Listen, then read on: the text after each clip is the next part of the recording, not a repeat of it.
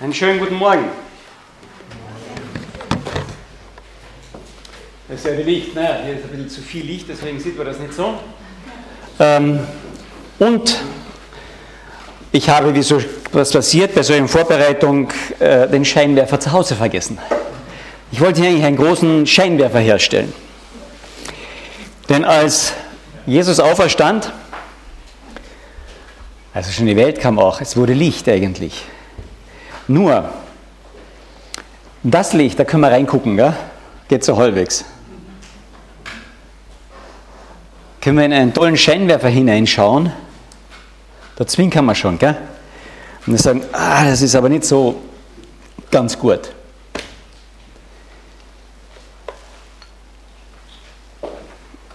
Wenn ihr in der Früh geschlafen habt, die Fenster zu, gell? Und dann kommt jemand herein und tut den Rollladen hoch und die Sonne kommt direkt auf dein Bett. Boah, da hüpfst du aus dem Bett, gell? Die meisten ziehen die Bettdecke drüber. Zu viel des Guten. Und je dunkler es war, je dunkler es ist und je greller Licht reinkommt, desto weniger vertragen wir das. Das Licht kam in die Finsternis heißt es in Gottes Wort. Und die Finsternis wollte es nicht. Das ist verständlich, das tut weh, das tut sau weh. Ich erinnere mich an diesen alten Film Papillon, ich weiß nicht, die Älteren von uns haben ihn vielleicht noch gesehen. Ja? Dieser Mann, der, der, der eingekerkert wird auf dieser Insel und dann kriegt er, weil er irgendwas ausgefressen hat, Einzel- und Dunkelhaft. Und dann wird die Zelle verdunkelt. die waren oben offen und da kommen lauter Platten oben drauf und es ist finster. Und nach so und so vielen Tagen oder Wochen war es, werden die Platten einfach weggenommen. Und der unten steht im grellen Licht. Und ich sehe noch, wie der sich verkrümmt in die Ecke und dann unter die Bank hineinkriecht, um diesem Licht zu entkommen. Das war zu viel, das schafft man nicht. Zu Ostern, als Jesus auferstand, da haben die Soldaten, die vor dem Grab äh, gestanden sind, gesagt, ah, endlich wird es hell. Na, die lagen flach.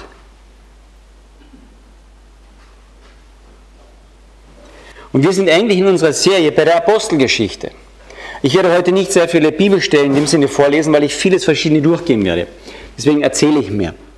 Aber in der Apostelgeschichte haben wir eine Geschichte, die dreimal erzählt wird dort. Dreimal. Und das ist die Bekehrung von Paulus.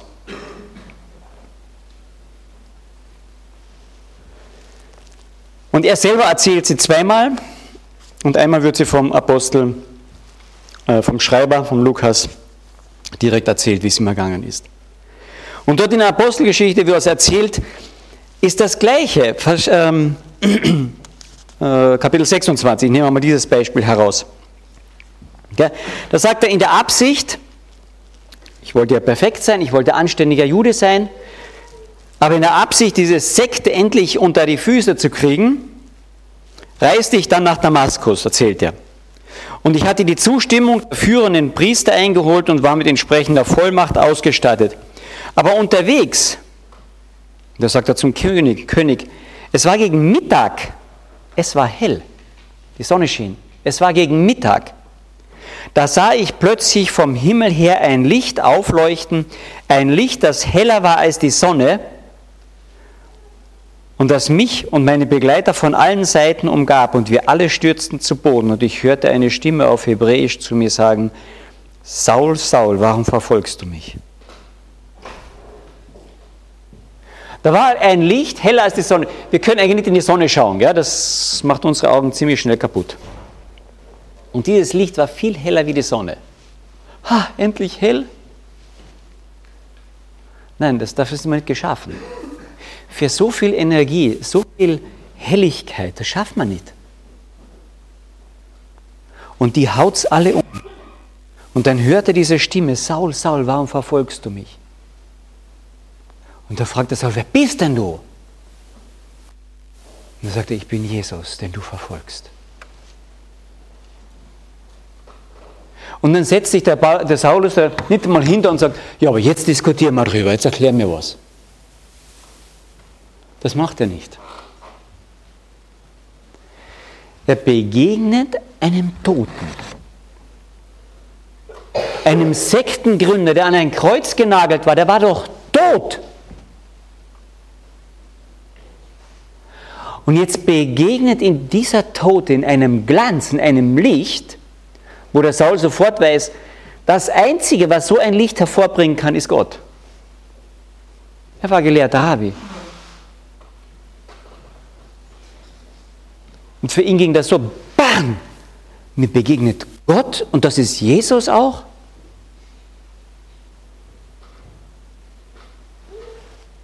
Da war Power da, eine Kraft da, die den, die den umgedreht hat. Das hat er sein ganzes Leben lang weiterverarbeiten müssen. Diese eine Begegnung.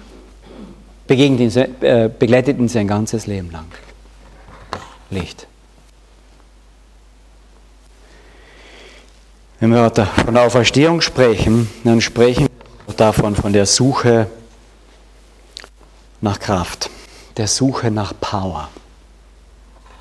Ja, wir haben hier in Klagenfurt Annabichel, ja, da haben wir zwei große Felder. Ja, das Airfield, Flughafen und Friedhof. Auf dem einen spielt sich wirklich Power ab. Wow. Wenn so ein Flugzeug startet, wisst ihr, wie viel PS das ungefähr entwickelt dann an Schub? So um die 100.000. Ja, also ein Auto mit 1000 PS, das kann man schon kaum vorstellen. Gell? Das macht dann Willi an Gurten. Aber 100.000 PS. Wenn ein Eurofighter startet und wirklich durchstartet hinauf auf seine Höchstgeschwindigkeit von etwa 2300 km/h, also Überschallgeschwindigkeit, da entwickelt er etwa 150.000 PS. Genug Power? Und dann haben wir daneben dieses andere Feld, Friedhof. Da dort ist überhaupt kein PS mehr. Da ist Null. Und obwohl diese Felder so nah beieinander sind, hat noch kein einziger Flugzeugröhrer mit seinen 100.000 PS einen von diesen Toten auferweckt.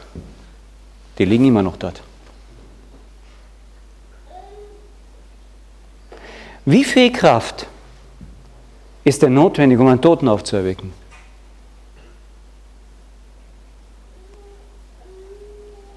Was wir, wir denken gar nicht eine Totenauferweckung. In der Bibel haben wir das ja gelesen, das passiert halt so. Hm.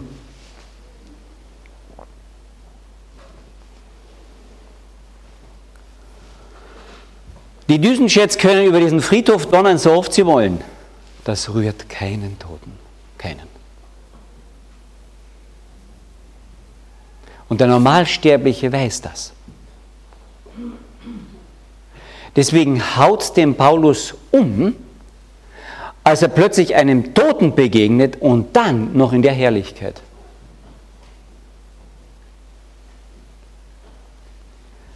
Das ist die ganze Kraft eigentlich, die die Christen ausmacht. Deswegen sagt der Paulus dann, das was wir gelesen haben, sagt er, wir sind doch, wenn, wenn er nicht auferstanden ist, da ist keine Power. Was sind wir denn? Ein frommes Häufchen, was quatscht.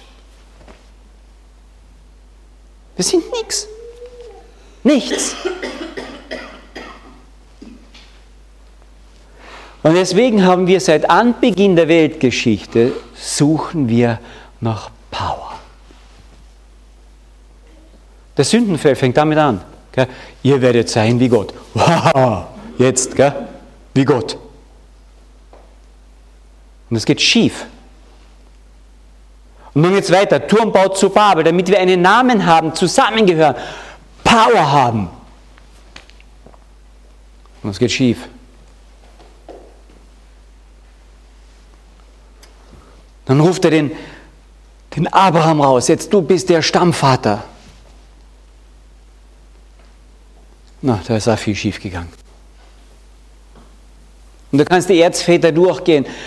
Und dann geht dieses ganze Volk, oh, das sollte doch nicht zählbar sein, wie der Sand am Meer, sagte Gott zum Abraham, oder?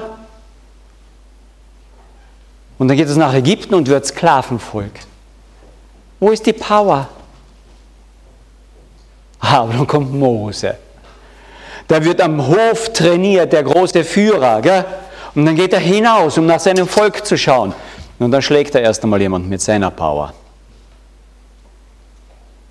Und dann geht es ab in die Wüste zu den Schafen. Naja, aber Gott erbarmt sich. Und dann wird dieses Sklavenvolk doch noch heraufgeführt. Gott macht einen Bund mit diesem Volk. Ah, endlich ist Power da, oder? Und dann kommt dieser Josua. Das ist der Kriegsmann. Der wird mit Power uns da hineinführen, dieses Land. Und die gehen über den Jordan drüber. Und dann sagt Gott, jetzt sollen alle Männer beschnitten werden. Autsch. Ein kriegsführendes Volk geht über den Jordan ins feindliche Land und soll beschnitten werden und dann soll es vielleicht kämpfen. Leute, wenn ein Mann beschnitten wird, ich will das nicht näher beschreiben jetzt, aber der kann nicht kämpfen. Die liegen flach. Also als Josua hat jetzt zu Gott gesagt, Entschuldigung, dürfen wir zurück über die andere Seite des Jordan? Wir kennen die Geschichte. Bei den Erzvätern haben wir schon mal so eine Geschichte gehabt. Das sind die, die Feinde überlistet worden mit dieser Beschneidungsgeschichte. Ja? Und dann haben wir ein paar Mann, die das ganze andere, den anderen Stamm ausrotten können. Aber die lagen flach. Power. Jericho. Und jetzt können wir die ganzen Geschichten durchgehen. Power, in Trompeten blasen. No, das ist Power. Ha? Okay, wenn bei uns der Pascal in die Trompete blast, richtig laut, ja, tut schon ein bisschen weh, aber Stadtmauern. Herr, was ist los? Unser Volk, noch mal ein paar Richter, aber das ist zu wenig Power, Herr, ein König. Und der, der Samuel, der den König salben soll, sagt, hallo, unser König ist Gott, das ist doch unsere Power. Der hatte was verstanden. Aber Gott sagte, nein, nein, das ist ihr, lass sie. Und dann kriegen sie ihren König, den Saul. Und alles geht schief. Und dann kommt endlich ein Mann nach dem Herzen Gottes, heißt es, der David. Power. Und der befreit. Und da ist Power da und endlich, das ist ein Königreich. Und dann schreibt er tolle Psalmen, wie Gott der Herr seine Kraft ist und, und wie toll das ist, wenn man sich auf Gott verlässt. Und die, wir kennen diese Psalmen, oder? Und gegen Ende seines Lebens, da macht er Volkszählung und wir schauen, wie viel Power er hat. 800.000 Kriegsleute zählt er. Und wie er das gezählt hat, kommt ihm, ich habe einen Fehler gemacht, Herr, es tut mir leid. Ich habe meine Power gezählt. Und Gott sagt, das lasse ich nicht durch. Du kannst auswählen zwischen drei Strafen. Und dann sterben 70.000 Menschen in seinem Land. Weil er gedacht hat, er hat die Power. Und so geht die ganze Geschichte hinunter und die Power nimmt ab. Dann kommt ein König nach dem anderen und einer schlimmer wie der andere oft. Und dann versucht das Volk Israel aufzustehen, aufzubegehren. Wir brauchen Kraft. Und dann kommen die Römer. Und dann ist mit der Power ah, zu Ende. Und dann sagen, das Einzige, was uns jetzt noch helfen kann, ist der Messias. Dieser Versprochene, diese Kraft des Herrn. Das steht doch schon bei Jesaja, wie, wie kräftig und wie großartig das sein wird. Ja, er ist wunderbarer Rat, Kraft, Held, Friedefürst. Wir brauchen den Messias.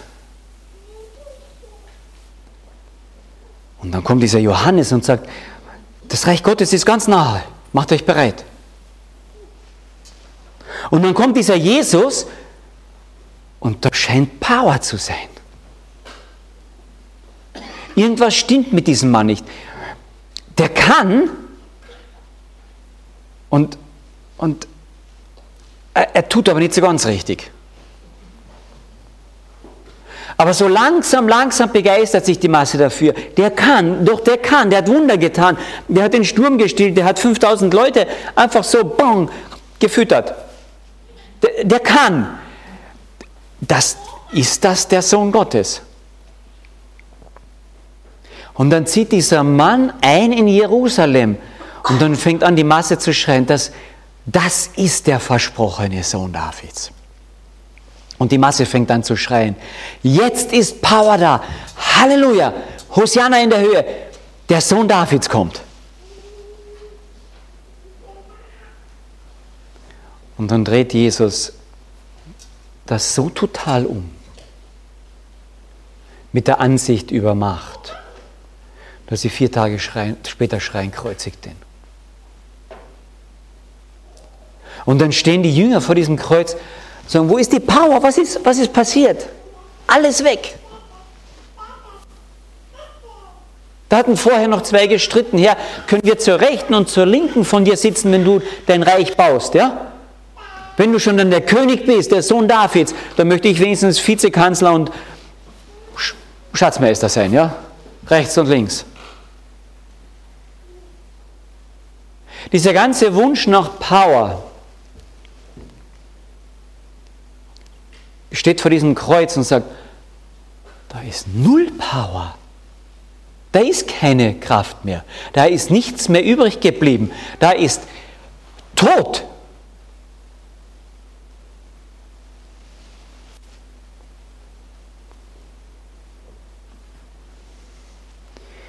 Jesus kam in diese Welt in Menschengestalt. Ja, so wie Tontöpfe.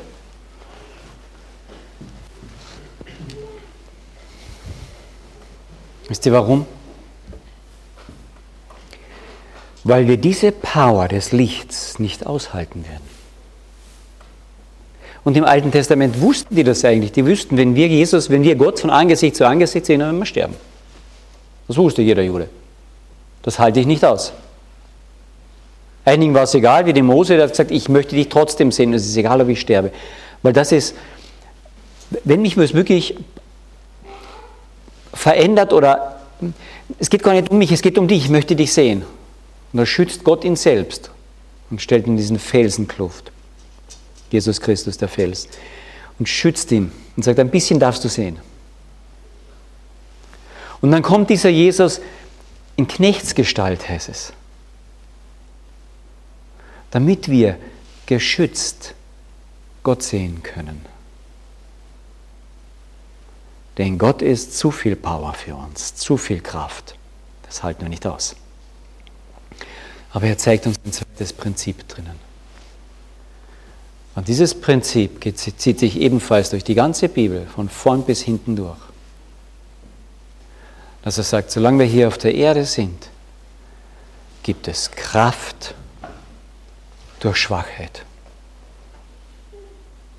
Und nicht Power durch eine Stärke.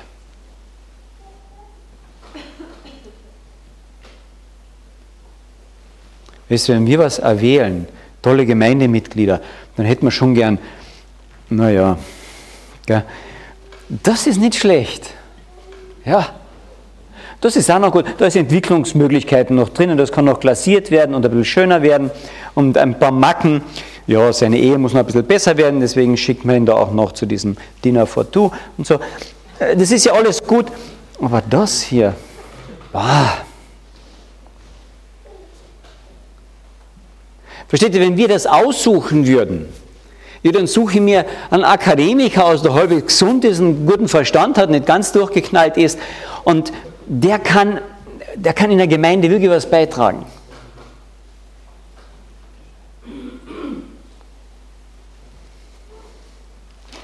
Und von Jesus heißt es, er hatte keine schöne Gestalt. Das war nicht der schöne, lockige Knabe, glatt frisiert oder wie immer. Er hatte keine schöne Gestalt.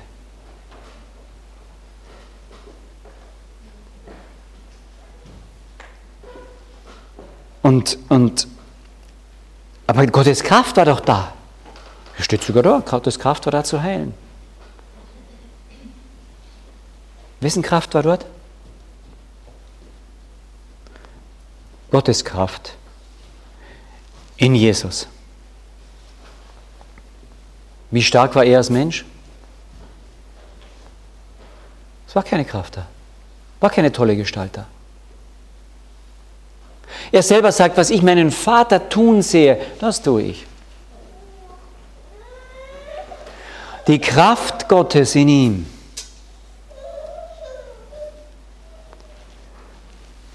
Und das zu begreifen ist, ist wirklich schwierig. Und dann fangen die an zu begreifen, dass Kraft da ist. Und sie, sie, sie, sie singen Hosianna, wie er einzieht. Und als sie anfangen, das zu begreifen, was für Kraft da ist, muss Jesus ihnen beibringen, Leute, das ist es nicht. Das ist es nicht. Und dieser Jesus wird total kraftlos. Nur lieben wir das? Also wer von euch ist gerne krank? Jetzt die Schüler ausgenommen, ja? Ähm, wer ist wirklich gerne krank? Kraftlos, so richtig, oh, sagen, Halleluja, ich bin wieder mal krank. Ja, also kaum jemand. Wir lieben nicht das Kraftlose. Warum nimmt dann Gott immer wieder und immer wieder uns die Kräfte? Und letztlich geht unser ganzes Leben dorthin.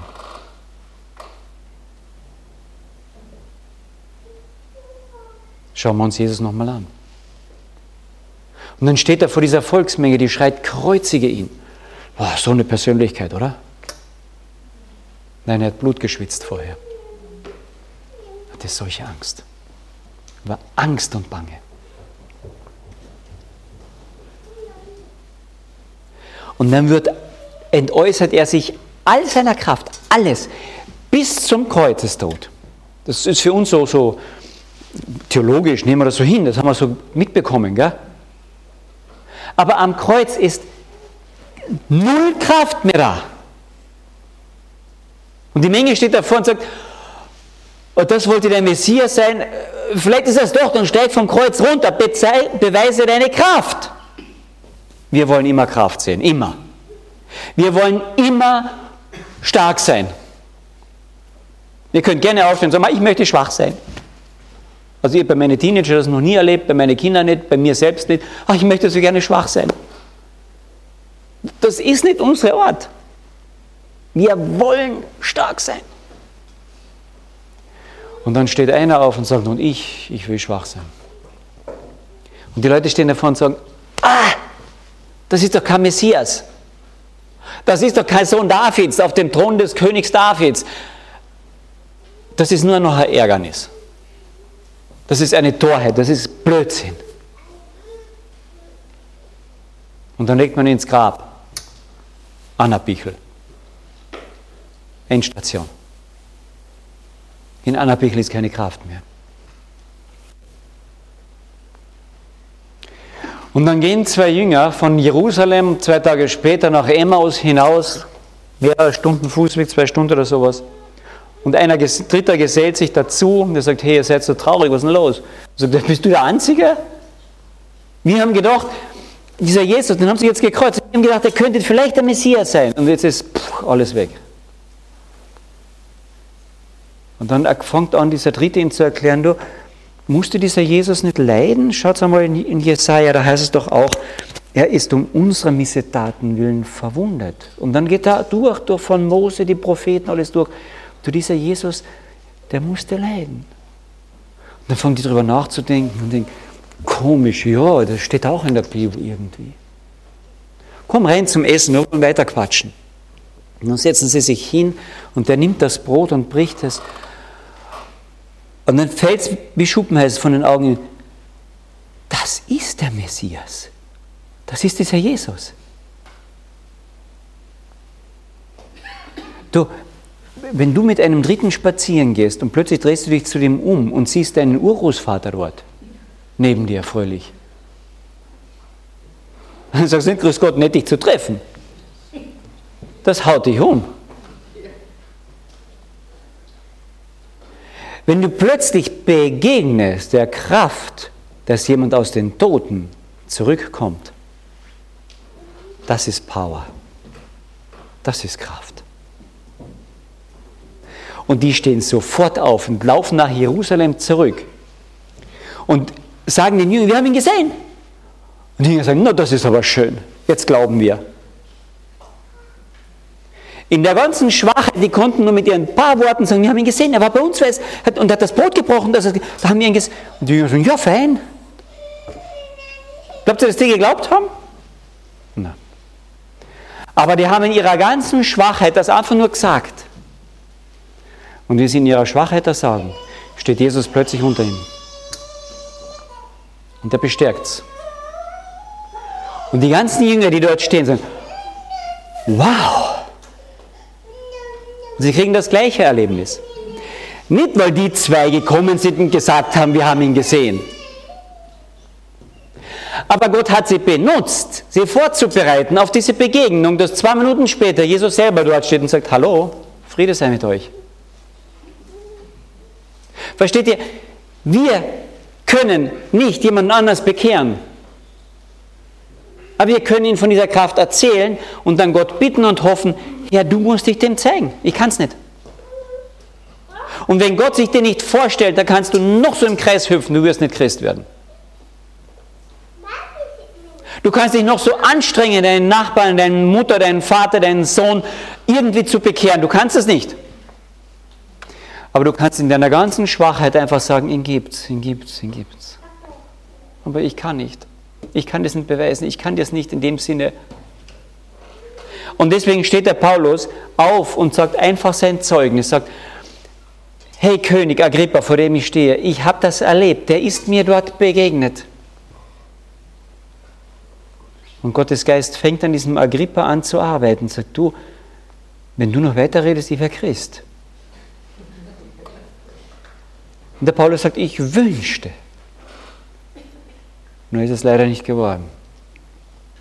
Weil wenn Jesus dasteht und anfängt zu arbeiten, dann liegt es an dir, dass du dein Vertrauen in ihn setzt. Und da kommt es nicht darauf an, wie toll du nach außen hin bist oder wirst.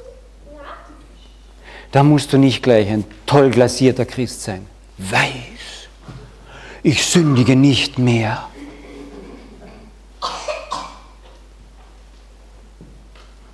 die sind meistens sehr schlecht zu gebrauchen. Wisst ihr warum? Weil Jesus das Prinzip umgekehrt hat von der Kraft. Er hat gesagt, in dem Schwachen bin ich mächtig. Und dann geht dieser Paulus nach Korinth. Und in der Stadt Korinth und in Athen, das waren diese beiden Städte, wo da war die Weisheit, da war die Gelehrtheit und vor allem die Rhetorik, das Ein und Alles. Du konntest neue Ideen, halbwegs schlüssige bringen und du musstest rhetorisch auf Zack sein.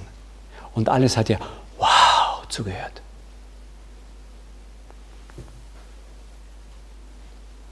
Und der Paulus sagt den Korinthern, liebe Korinther, ich kam nicht zu euch in der Weisheit, sondern in der Einfalt, in der Simpelkeit des Wortes, in der Torheit des Kreuzes. Ich habe das Kreuz geprägt, dass einer gestorben ist für euch.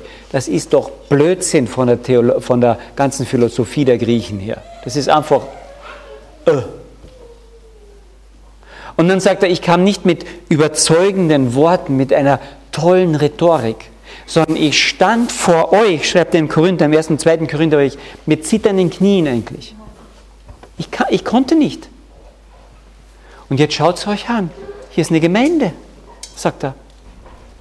Gott hat es gefallen, durch diese Schwachheit sich zu offenbaren, nicht mich. Und deshalb erwählt Gott das Schwache und wenn ich hier Licht einschalte, wo kommt es durch?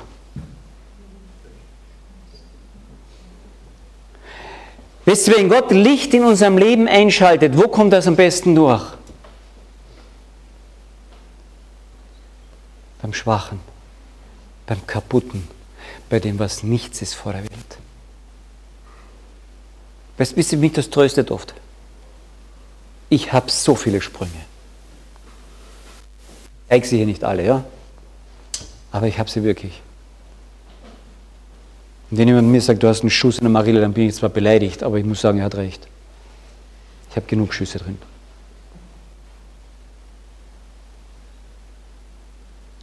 Und trotzdem gefällt es Gott, dass ich hier predigen darf. Das verstehe ich nicht. Vielleicht viele von euch auch nicht, gell? Aber das das ist das, was Gott macht. Wenn wir anfangen zu merken, hier sind Sprünge, hier sind Dinge kaputt, hier geht es nicht, dann sagt Gott, fein. Hier drunter ist auch Licht. Und diesem schön geschniegelten Topf. Versteht ihr, unsere ganze Anstrengung ist ein schön geschniegelter Topf zu werden, oder? Immer wieder und immer wieder und immer wieder. Und jetzt bin ich Christ und jetzt erst recht. Und Jesus sagt, ich liebe diese Töpfe. Das sind meine Töpfe. Weißt du, als die Jünger sich so sagen, wow, der Jesus segnet uns und wir werden seine Jünger und wir sind was, dann nimmt er ein, ein Kind und stellt es mitten unter sie. Ein Kind. Und sagt, wenn ihr nicht werdet, wie das, dann geht es bei euch nicht weiter. Noch ziemlich entwicklungsbedürftig, oder? Aber Gott gefällt es, durch das, was nichts ist, der Welt zu sagen, was er ist.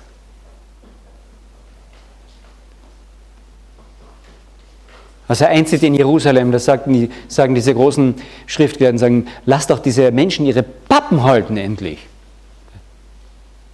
Und Jesus sagt, wenn die nicht schreien, dann würden die Steine schreien. Das was nichts ist. Und schon im Alten Testament sagt er, aus dem Mund von Kindern und Unmündigen hast du mir Lob bereitet. Das, was nichts ist, da ist die Kraft drinnen.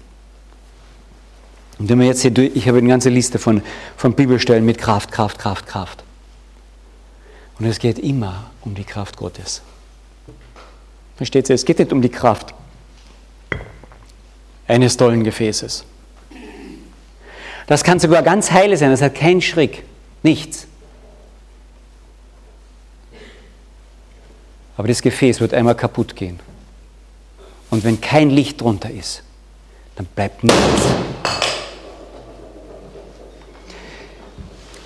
Das ist vielleicht drastisch, sagst du jetzt. Anna Bichel ist Wirklichkeit. Es bleibt nichts.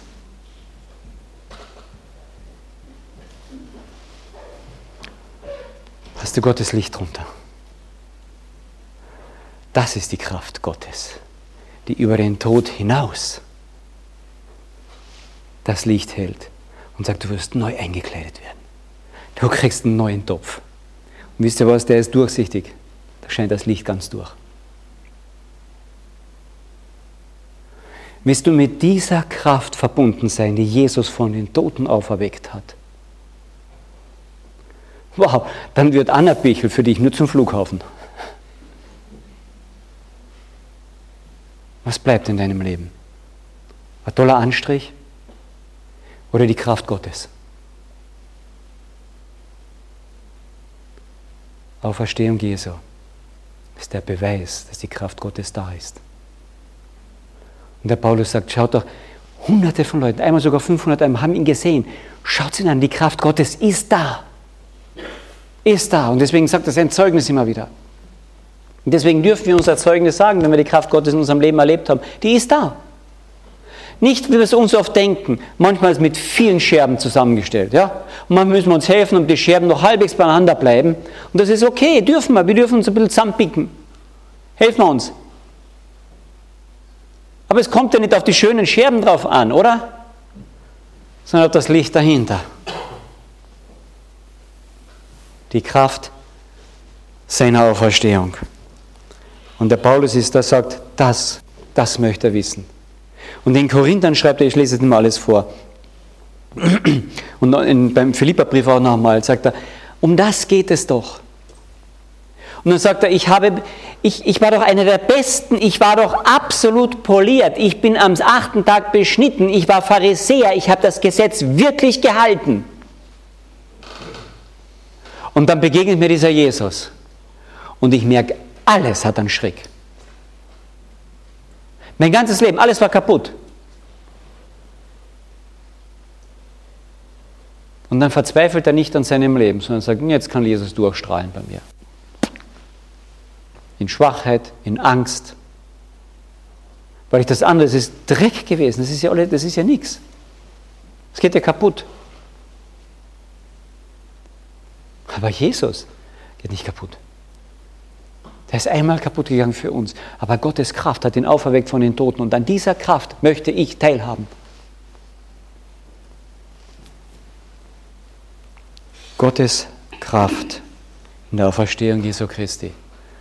Er sagt, daran darfst du teilhaben. Das ist Ostern. Beten wir noch. Herr Jesus Christus, ich danke dir von ganzem Herzen, dass dein Vater dich auferweckt hat und wir deshalb wissen dürfen, diese Kraft der Auferstehung ist da. Und wir dürfen Teilhaber sein. Du möchtest in unser Leben einziehen, du möchtest Licht sein, auch wenn vieles kaputt und schräg und, und Sprünge hat. Und gerade dann möchtest du einziehen und Licht sein. Und ich möchte dir so danken, dass wir uns nicht dauernd konzentrieren müssen, unsere Scherben zusammen zu, zu glauben, sondern dass wir uns konzentrieren dürfen auf dich und dass das Paulus seine ganze Ausrichtung war, dich mehr und mehr erkennen, dich mehr und mehr sehen. Und wenn das in unserem Leben Zentrum wird, dann strahlt Licht aus. Und dann beteiligst du uns an diesem Heilwerden von anderen Menschen, dass auch die Licht bekommen. Dafür danke ich dir. Mach uns sehr bewusst deine Gegenwart, dass du der Auferstandene bist und bewahre uns dein Wort, bitte. Amen.